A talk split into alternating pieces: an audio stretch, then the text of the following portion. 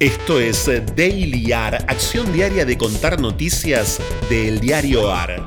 El diario AR es un medio hecho por periodistas y lectores al que podés sumarte y asociarte ingresando a eldiarioar.com. Mi nombre es Franco Torchia.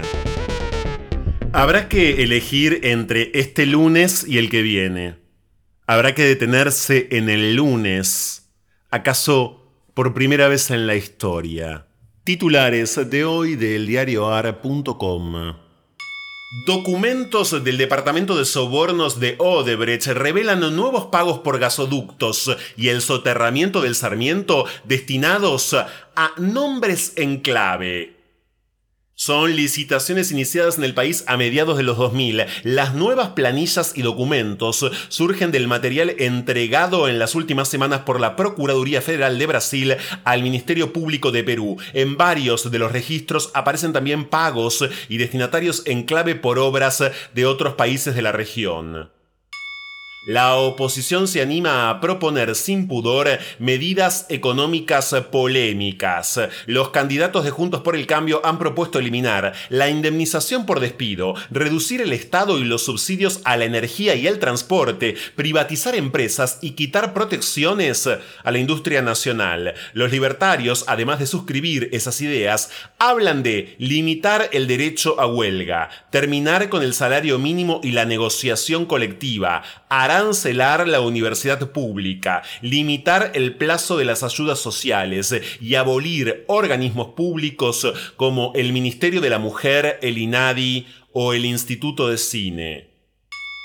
River, con cuatro goles de Álvarez, barrió a Patronato y se afirma camino al título.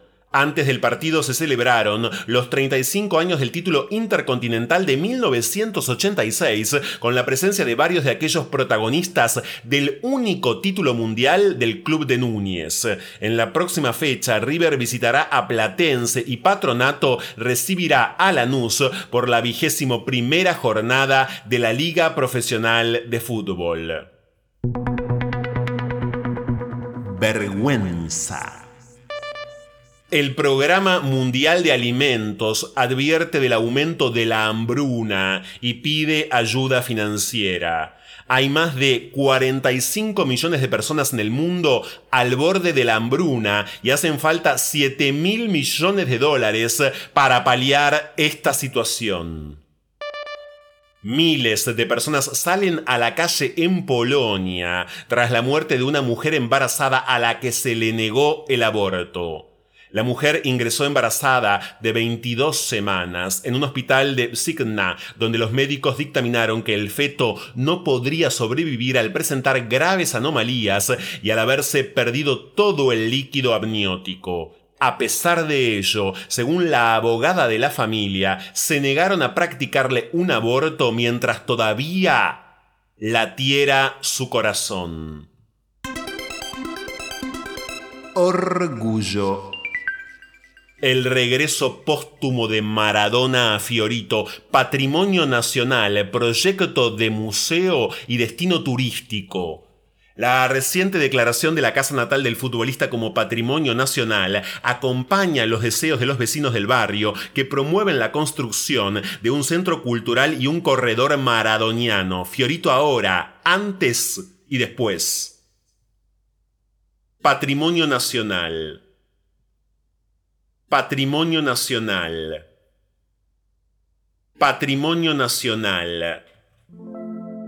La primavera reía sobre las tumbas, cantaba en el buche de los pájaros, ardía en los retoños vegetales, proclamaba entre cruces y epitafios su jubilosa incredulidad acerca de la muerte, y no había lágrimas en nuestros ojos, ni pesadumbre alguna en nuestros corazones, porque dentro de aquel ataúd sencillo, cuatro tablitas frágiles, nos parecía llevar no la pesada carne de un hombre muerto, sino la materia leve de un poema concluido.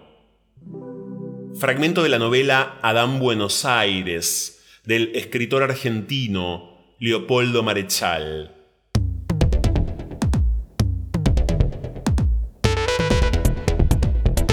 Esto fue Daily Art. Estas fueron algunas noticias de hoy.